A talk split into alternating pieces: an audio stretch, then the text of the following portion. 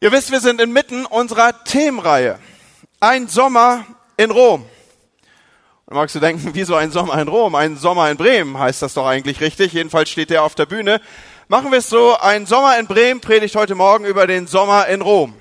Und der Sommer in Rom, er nimmt dich frontal mit in den Römerbrief, denn der beschäftigt uns in diesen Tagen, den studieren wir. Und in der ersten Predigt haben wir gehört, dass wir nichts tun können, um Gottes Gnade zu verdienen. Und dass es nicht so sehr darauf ankommt, wer wir sind, sondern wessen wir sind. Letzte Woche war eine zweite starke Aussage, neben vielen anderen guten, nämlich nicht, dass es so ist, oder ich will mich andersrum dem nähern, nicht das Level unseres Glaubens ist entscheidend, sondern das Objekt unseres Glaubens ist entscheidend. Also darauf, worauf wir fokussieren und an wen wir glauben und nicht das, was wir mitbringen als irgendeine Leistung oder Übung. Und auch heute Morgen wollen wir wiederum Schätze heben aus dem Römerbrief.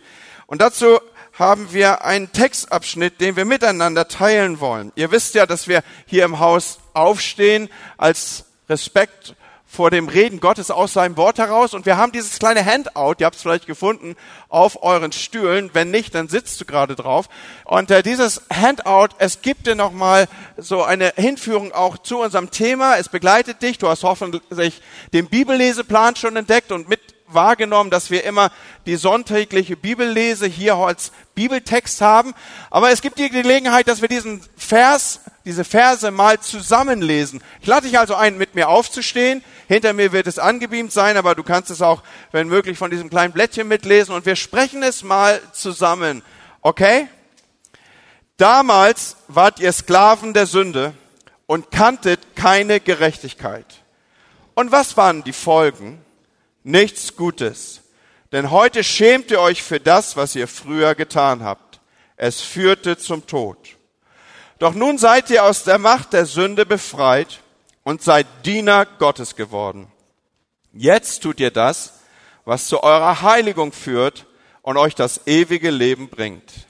Denn der Lohn der Sünde ist der Tod. Das unverdiente Geschenk Gottes dagegen ist das ewige Leben durch Christus Jesus, unseren Herrn. Amen. So, du kannst dich nochmal deinem Nachbarn zuwenden und kannst sagen, im Übrigen, ich lebe ewig, du kriegst mich sowieso nicht wieder los. Ja.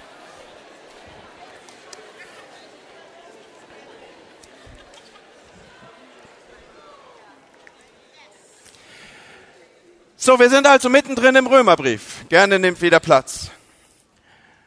Und wir erinnern uns, im ersten Teil des Römerbriefes spricht Paulus davon, wie schlimm es um uns Menschen steht dass wir alle in Sünde verfallen und gefallen sind und dass wir aus eigener Kraft nichts dagegen tun können und wir, und es gilt den meisten von uns, auch gar nichts dagegen tun wollen. Er schreibt hier im Vers 20, damals wart ihr Sklaven der Sünde und kanntet keine Gerechtigkeit. Aber dann kam das Evangelium. Dann kam das Evangelium. Und das Evangelium hat alles verändert. Und ich möchte, dass wir als Kirche nicht müde werden, es immer und immer und immer wieder zu sagen, das Evangelium, das wir verkündigen, ist ein gutes Evangelium. Wenn unser Evangelium kein Evangelium mehr ist, dann ist es kein Evangelium. Und noch einmal, Evangelium heißt übersetzt gute Nachricht. So würde unser Satz jetzt hier also lauten, wenn unsere gute Nachricht keine gute Nachricht ist, dann ist sie keine gute Nachricht. Und ich will damit ausdrücken und sagen, dass wir als Hobkirche wollen Evangelium verkündigen. Das Evangelium nämlich, dass es Hob, Hoffnung gibt für jeden Menschen. Hoffnung auf einen Neuanfang, Hoffnung auf ein neues Leben. Jesus Christus selbst ist diese Hoffnung der Herrlichkeit, wie es an anderer Stelle in der Bibel heißt. Es ist ein neues Leben möglich, weil Jesus alles getan hat und mir alles geschenkt und gegeben hat, dass ich in diesem neuen Leben leben kann. Ich bin verändert. Die Bibel drückt es so aus, ich bin gerecht gemacht. Und deshalb ist die Botschaft des Evangeliums auch nicht zunächst die, dass wir anfangen, dir zu erklären, wie du denn bitteschön gerne sein solltest nach unserer Vorstellung. Wir verkündigen dir auch nicht, was du alles tun musst und was du alles machen musst und die richtigen und keine Ahnung und Kappe auf und Kappe ab und irgendwie Hose, sauber Hose nicht zerrissen oder was man, ne, und Junge, wie du wieder aussiehst, ja, sondern, sondern nein, Gottes Gerechtigkeit ist uns schon geschenkt, als wir noch Sünder waren. Hallo, klingelt da irgendwas bei euch? Als wir noch Sünder waren. Alles, was wir jetzt tun müssen, ist schlicht, das Geschenk auch abzuholen. Schaut heute, der Begriff Gerechtigkeit hat für uns oft in unserem Erklärungskontext immer was mit Strafe zu tun. Ist also am Ende eine Forderung. Und je nach persönlicher Konditionierung siehst du das stärker oder weniger stark aufblenden. So bei mir, wenn ich Gerechtigkeit höre, dann blendet gerade so die Flensburger Punktekartei innerlich auf. Das ist so meine ganz persönliche Konditionierung, die erkläre ich dir mal in seelsorgerlichem Gespräch. Aber, aber schaut mal, ganz anders in der Bibel. Dort ist Gerechtigkeit ein Zustand. Oder noch stärker reduziert, eigentlich eine Beziehung. Und zwar die Veränderung oder der Zuspruch oder wie soll ich es ausdrücken? Eigentlich ist es ein Beziehungszustand, der hier zum Aufruf kommt. Nämlich der Beziehungszustand, es ist alles Recht zwischen mir und Gott. Gott schenkt mir also dadurch, dass ich in einer Beziehung zu Jesus trete und ihn als meinen Heiland, ich benutze bewusst dieses alte Wort, als meinen Heiland annehme, die Heilung meines Beziehungsstatuses zwischen meinem Schöpfer und mir, zwischen ihm und mir. Und dieser neue Beziehungsstatus heißt jetzt, hey Andy, es ist alles recht zwischen uns. Es ist alles okay. Das ist die Bedeutung von gerecht gemacht und Gerechtigkeit durch Jesus Christus in der Bibel. Das öffentliche Sichtbarmachen, dass mein Beziehungsstatus sich geändert hat, findet übrigens nicht auf Facebook statt, sondern das öffentliche Sichtbarmachen, mein Beziehungsstatus hat sich verändert, zeigt sich in der Taufe. Mit ihr mache ich nach außen hin sichtbar, was innerlich in mir abgelaufen ist. Ich lebe jetzt in einer neuen Beziehung. Ich bin jetzt Nachfolger von Jesus. Der theologische Fachbegriff dafür wäre, ich bin ein Jünger Jesu. Ich bin gerecht gemacht. Zwischen mir und Gott ist alles in Ordnung. Und jetzt schreibt Paulus hier in unserem Text, damals wart ihr Sklaven der Sünde und kanntet keine Gerechtigkeit. Doch nun seid ihr aus der Macht der Sünde befreit und ihr seid Diener Gottes geworden. Jetzt tut ihr das, was zu eurer Heiligung führt und euch das ewige Leben bringt. Manchmal wirkt ja so ein Satz erst, wenn man ihn mal laut gehört hat. Und es ermutigt mich, hier in unserem Raum eine sehr zentrale, sehr direkte Frage zu stellen. Ich sag mal, ähm, lasst uns mal mutig eine Frage stellen, die du mir vielleicht durch Handzeichen beantwortest. Wer von euch, obwohl sein Beziehungsstatus Nachfolger von Christus ist, obwohl alles recht ist, obwohl er mit Jesus unterwegs ist, wer von euch hat in den letzten 24 Stunden mindestens einmal gesündigt?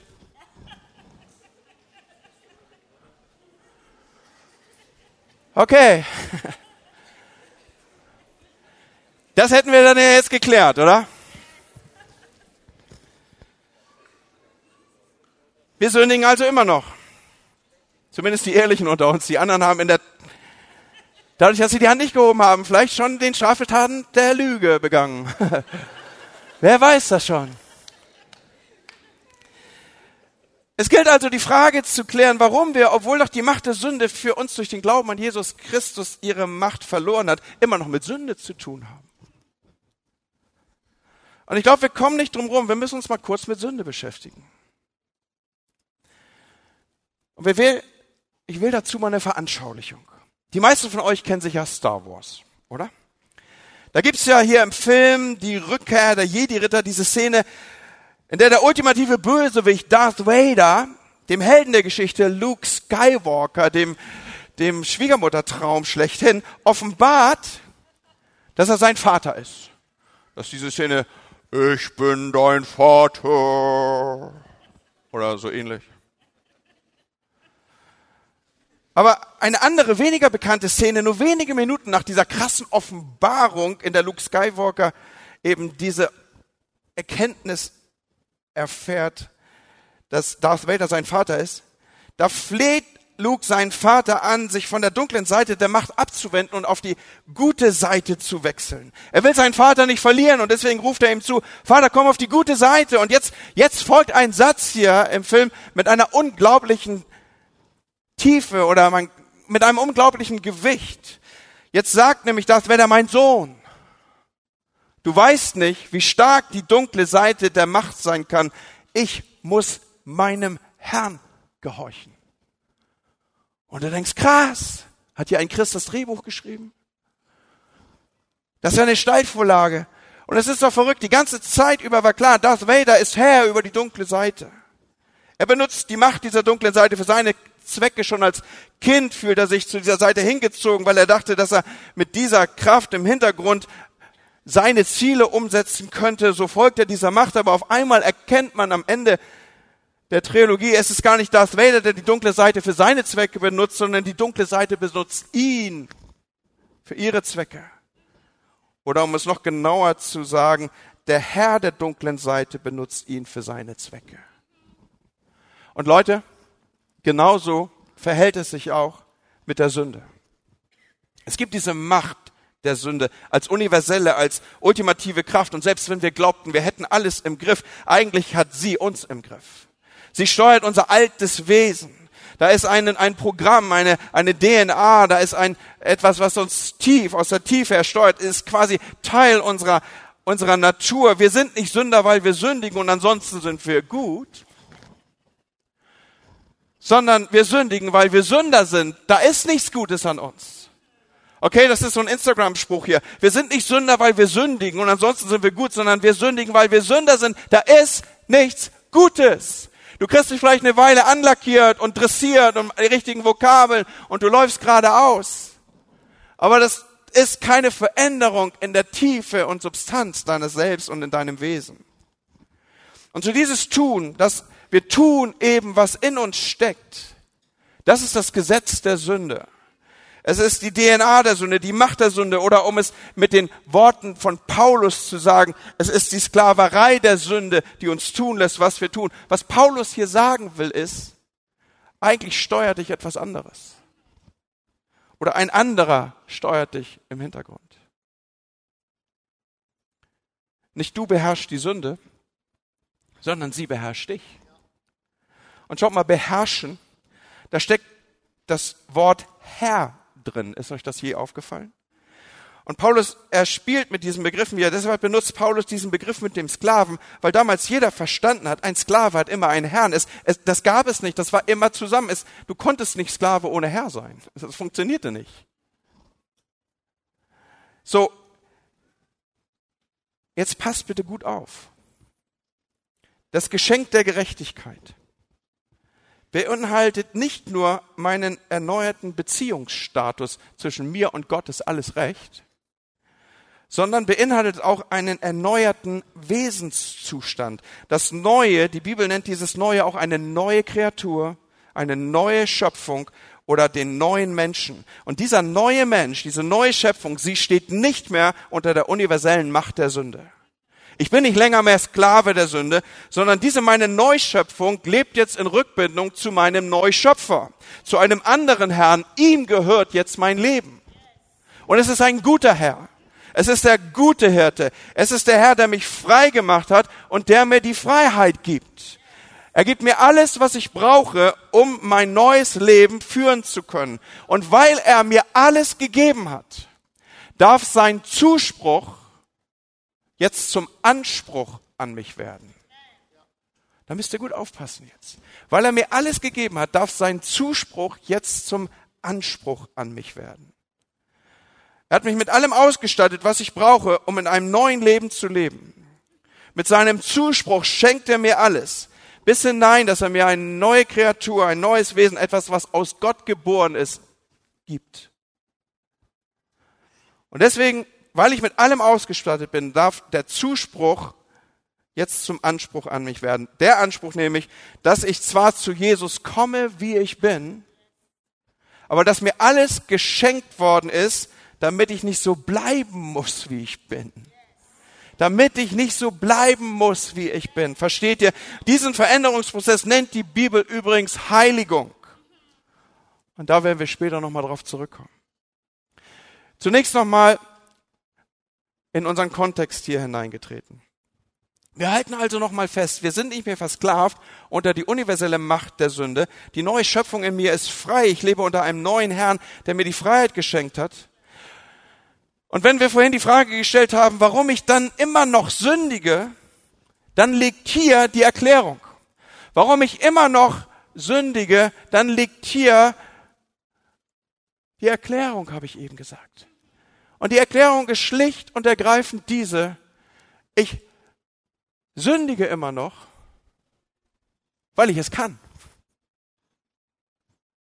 Das war jetzt die Tiefe der Erkenntnis, da warst du allein nicht drauf gekommen, ne? Weil ich es kann. Ich kann es. Warum kann ich das denn? Weil Freiheit und ein Leben unter diesem neuen Herrn bedeutet auch, ich bin frei und könnte die Sünde wählen. Die Freiheit gibt mir eben auch die Freiheit, individuelle Sünde zuzulassen und sie zu tun. Aber pass auf, hier ist ein kategorischer Unterschied zwischen dem wiedergeborenen Menschen und dem Menschen, der unter der Sklaverei der Sünde lebt. Der wiedergeborene neue Mensch ist kategorisch verändert, ist kategorisch anders. Zuvor musste ich sündigen, jetzt muss ich nicht mehr, kann aber noch. Und um nochmal zu erklären, was hier Römer 6, Vers 20 sagt. Damals wart ihr Sklaven der Sünde. Sklave der Sünde meint, ich hatte einen Herrn, der mich im Sinne des Wortes beherrschte. Ich war Knecht. Deswegen spricht die Bibel auch von der Knechtschaft, von der Knechtschaft der Sünde. Aber mein neuer Beziehungsstatus ist vom Charakter her völlig anders. Mein neuer Beziehungsstatus ist ein Vater-Kind-Verhältnis. Später im Römerbrief wird Paulus darüber schreiben und das wird er weiterentwickeln. Ihr dürft euch darauf freuen. Er wird entwickeln, dass wir zu diesem und aus diesem Vater-Kind-Verhältnis heraus aber lieber Vater sagen dürfen zu unserem Herrn. Und nun wissen wir alle, ein Kind kann auch ungehorsam sein. Ein Kind kann auch eigene Wege gehen. Ebenso ein Christ. Wir entdecken es an uns selber, dass wir in der Lage sind und wir können sündigen. Aber wir ahnen auch und unser Gewissen schlägt an und wir begehren innerlich auf, dass das nicht die Beziehung ist, wie sie gedacht ist.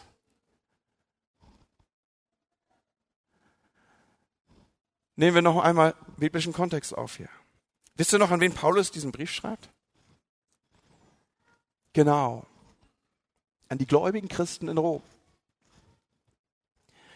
Und ihr wisst ja, wie das ist, wenn man mit Leuten ein bisschen kritisch umgeht, also wenn man eine kleine Kritik anbringen möchte, dann soll man ja zunächst erstmal ganz viele positive Sachen finden.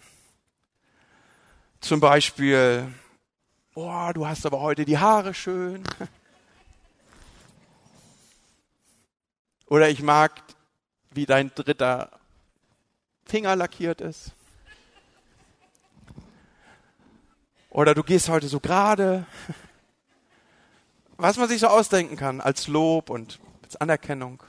Und dann kommt ja erst die Kritik. So, wenn wir jetzt also gleich ein bisschen kritisch mit den Christen hier in Rom umgehen, dann wollen wir sie doch zunächst mal dafür loben, dass sie Gnade verstanden haben. Sie haben nämlich verstanden, dass die Gnade immer größer ist als Sünde. Sie haben nämlich verstanden, dass Gottes Gnade riesig ist und dass seine Gnade da ist und für alle Sünde ausreicht, die je begangen wurden in diesem Leben und die noch begangen werden in diesem Leben. Immer zweimal mehr, als du denkst, könnte man hier den guten Christen in Rom auch sagen. Aber die waren jetzt auf einem gedanklich interessanten Trip. Sie dachten nämlich, wenn Gottes Gnade so groß ist und immer größer als die Sünde, na dann kann ich doch munter drauf lossündigen. Also Freifahrtschein für die Sünde. Ich komme. Da wo ich jetzt immer vorne und äh, alles meiner mir mich. Nämlich. So ähnlich wurde in Rom argumentiert. Und schaut mal, was Paulus ihnen antwortet. Er sagt, was heißt denn das jetzt? Wenn unser Leben unter der Gnade steht und nicht unter dem Gesetz, ist es dann nicht gleichgültig, ob wir weiterhin sündigen? Also das ist so die Fragestellung, mit der hier umgegangen wird. Und Paulus ruft laut aus, soweit man das in einem Brief überhaupt tun kann. Er sagt, mach das nicht! Überleg mal! Mach mal Kopf an! Wenn ihr euch jemand unterstellt und bereit seid, ihm zu gehorchen, seid ihr damit seine Sklaven. Ihr seid Sklaven dessen, dem ihr gehorcht. Entweder ihr wählt die Sünde und den Tod oder ihr wählt den Gehorsam Gott gegenüber und damit die Gerechtigkeit. Krass, was Paulus hier sagt. Und ich weiß nicht, ob wir die Dimension hier erfasst haben. Er teilt jeden von uns in zwei Gruppen ein. Jeden von uns. Er sagt quasi, hey, du bist jetzt frei und unter einem anderen Herrn, der dir die Freiheit lässt. Sei doch nicht so dumm und nutzt diese Freiheit, um wieder unter die Herrschaft der anderen Macht zu gehen. Spiel nicht mit der Beziehung. Setz nicht das Neue aufs Spiel. Er sagt, entweder bist du Sklave der Sünde und unterstellst dich da mit einem Herrn, der dich in den Tod führen wird. Oder du lebst mit einem neuen Herrn, der zudem auch noch eine Vater-Kind-Beziehung zu dir möchte, der dich über die Maßen liebt und du wählst damit die Gerechtigkeit. Entweder oder. Es gibt keine dritte Variante. Mehr an dieser Stelle gibt es nicht. Es gibt keine neutrale Zone, in die du dich irgendwie stellst. Du hast immer einen Herrn. Und wenn du denkst, dass du Gott nicht folgen willst, weil er dich mit all deinen Regeln, mit all seinen Regeln nervt und Gesetze und, und irgendwie limitiert und auch noch am Ende Wille und hast du nicht gesehen, dann ist das ein Trugschluss zu denken, dass dein Leben und dein Wille nicht schon jemand anderem gehören. Nicht ein einziger Mensch auf dieser Welt war je unabhängig. Nicht ein einziger Mensch, der auf, je auf dieser Welt gelebt hat, war jemals unabhängig. Wir wurden als abhängige Wesen geschaffen und daran ist auch nichts Schlechtes. Das ist so. Begründung mit vier Buchstaben. Fürs Kreuzworträtsel. Ist so. Und es ist auch nicht so, dass wir anfangs mal frei waren und dann irgendwie diese Freiheit verloren haben. Der erste Mensch Adam wurde in Abhängigkeit zu Gott geschaffen. Deshalb war die Liste des Teufels ziemlich cool, als er sich das ausgedacht hat, indem Satan gesagt hat, du musst nicht Gott gehorchen. Da dachte Adam, na dann, dann gehorche ich wahrscheinlich am Ende mir selbst. nee, machst du nicht. Das ist eine Lüge. In Wirklichkeit wurde er von diesem Zeitpunkt an von einem anderen Herrn beherrscht und mit ihm wir alle. Aber kommen wir zurück zu unserer guten Nachricht hier. Paulus entwickelt diesen Gedanken in Vers 23. Denn der Lohn der Sünde ist der Tod. Das unverdiente Geschenk Gottes dagegen das ewige Leben durch Christus Jesus. Und jetzt achtet mal drauf, was er jetzt hier wieder sagt. Unseren Herrn. Also wir als Christen haben auch immer noch einen Herrn. Da ist immer jemand, unter dessen Einfluss und Herrschaft wir stehen. Der Lohn der Sünde, beziehungsweise der Lohn des Herrn der Sünde, dem wir dienen mussten, wäre der Tod gewesen und wir hätten nichts dagegen tun können. Jetzt aber leben wir unter einem anderen Herrn. Ein Herrschaftswechsel hat stattgefunden. Jetzt ist das Leben und ist es das Leben unter einem Herrn, der uns die Freiheit schenkt und der uns die Freiheit lässt. Und wisst ihr warum? Weil es am Ende eine Beziehung ist. Weil es am Ende eine Beziehung ist. Und in einer Beziehung gibt es immer auch die Möglichkeit, und immer auch die Freiheit, sich zu entscheiden. Und schaut mal, was Paulus jetzt schreibt. In Römer 6, 17 bis 18. Aber Gott sei Dank, ihr seid nicht mehr hilflos der Sünde ausgeliefert, sondern ihr hört von ganzem Herzen auf das, was euch gelehrt worden ist und was jetzt euer Leben bestimmt. Denn ihr seid von der Herrschaft der Sünde frei geworden. Ihr könnt jetzt machen, was ihr wollt. Und die Übersetzung wurde noch nicht geschrieben. Und hoffentlich wird sie auch nie geschrieben, denn das steht hier nämlich nicht. Ihr könnt jetzt, steht hier, Gott dienen. Und das tun, was ihm gefällt. Wir können das. Und Freunde, lasst uns das mal so richtig als Flock hier einschlagen. Die richtige Reihenfolge ist entscheidend. Ich hoffe, wir konnten an den letzten Sonntagen sichtbar machen, dass Gottes Gnade und Gottes Gerechtigkeit ein Geschenk ist. Erinnert euch, es gibt kein Evangelium plus. Irgendwas, was ich noch tun müsste. Es gibt kein Evangelium und du musst so und so und so und so und so und so. Das ist falsche Lehre. Das ist Irrlehre, Leute. Das war das Problem zur Zeit von Martin Luther. Die Kirche im finsteren Mittelalter lehrte damals nämlich genau dies. Du musst dieses noch tun und jenes noch tun und die sieben Sakramente müssen alle dir gespendet worden sein, gestiftet. Und dann kannst du vielleicht darauf hoffen, dass du gerecht genug in den Augen Gottes bist. Und wenn nicht, dann dann eben Fegefeuer. Ganz lange.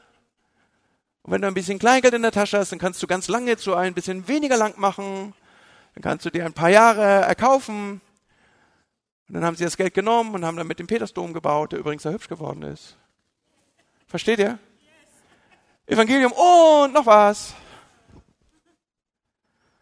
Und der Mönch Martin Luther, ich glaube, Michi hat in, Pastor Michi hat in seiner ersten Predigt es so gut entwickelt. Er hat gesagt, wann ist genug genug? Ich krieg's nicht hin.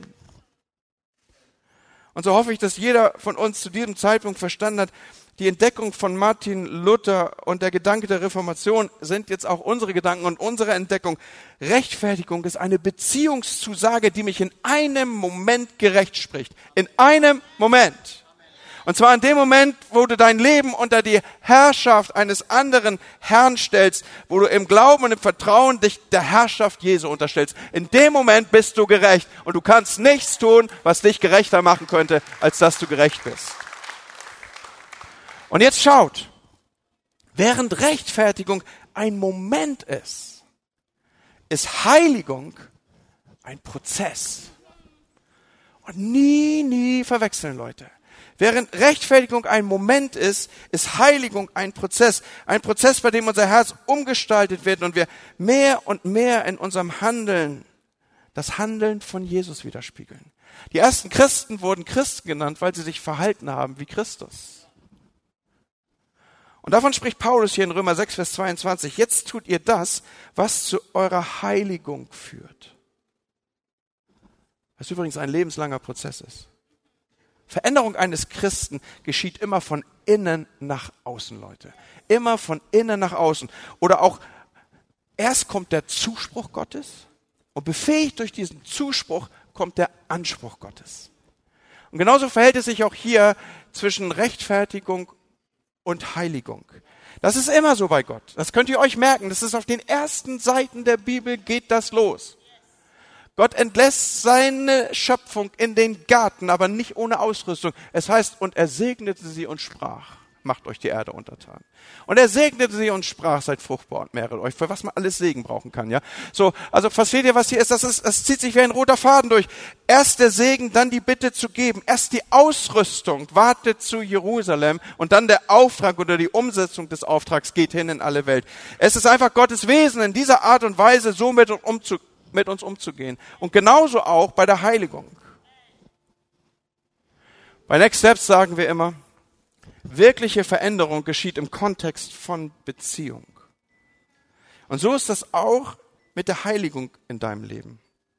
Dadurch, dass du in einer neuen Beziehung zu Jesus stehst und du im Haus dieses neuen Herrn gepflanzt bist, mit allem ausgestattet bist, was du für dein neues Leben brauchst, bist du in der Lage, ein verändertes Leben zu führen. Wirkliche Veränderung geschieht im Kontext von Beziehung. Und auch in der Beziehung wird es sichtbar, ob du wirklich in der Tiefe verändert bist. Du kannst Leuten was vormachen.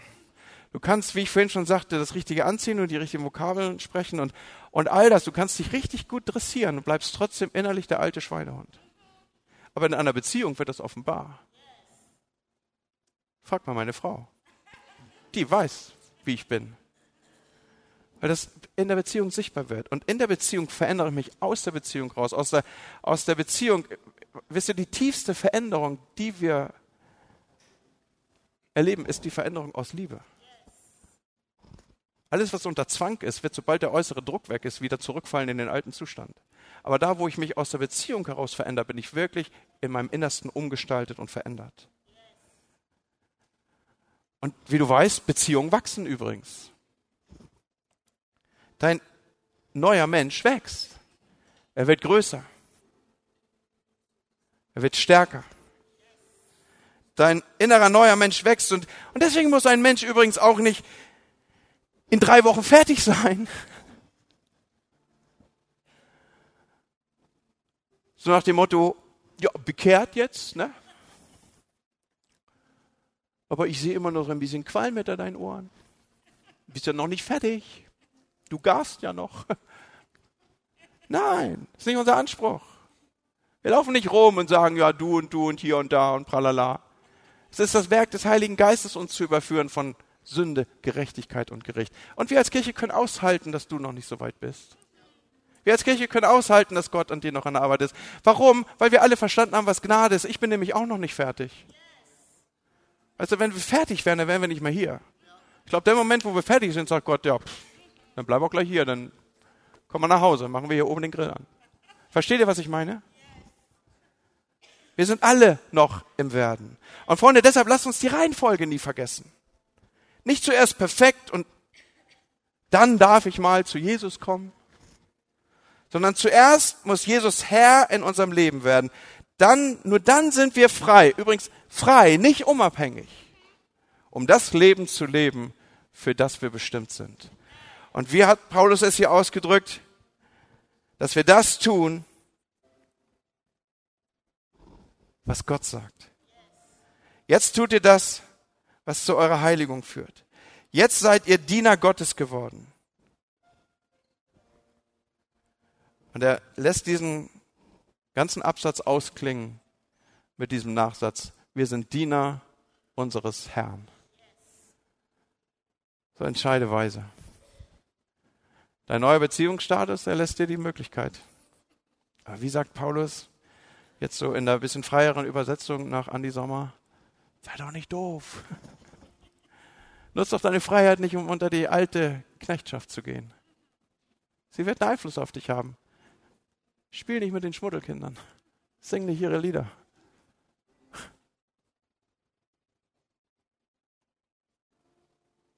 Kommt, ihr Lieben, wir stehen auf und beten zusammen.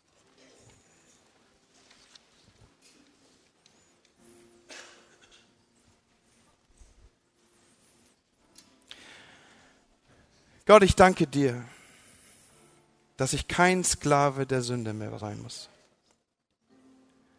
Bitte gib mir deine Kraft, in deiner Gerechtigkeit zu leben. Ich möchte mit meinem Leben deinen Willen tun und möchte mit meinem Leben dich verherrlichen. Du bist ein guter Gott. Du bist mein guter Hirte. Ich will unter deinem Joch laufen. Und ich sage, du bist mein Herr. Amen.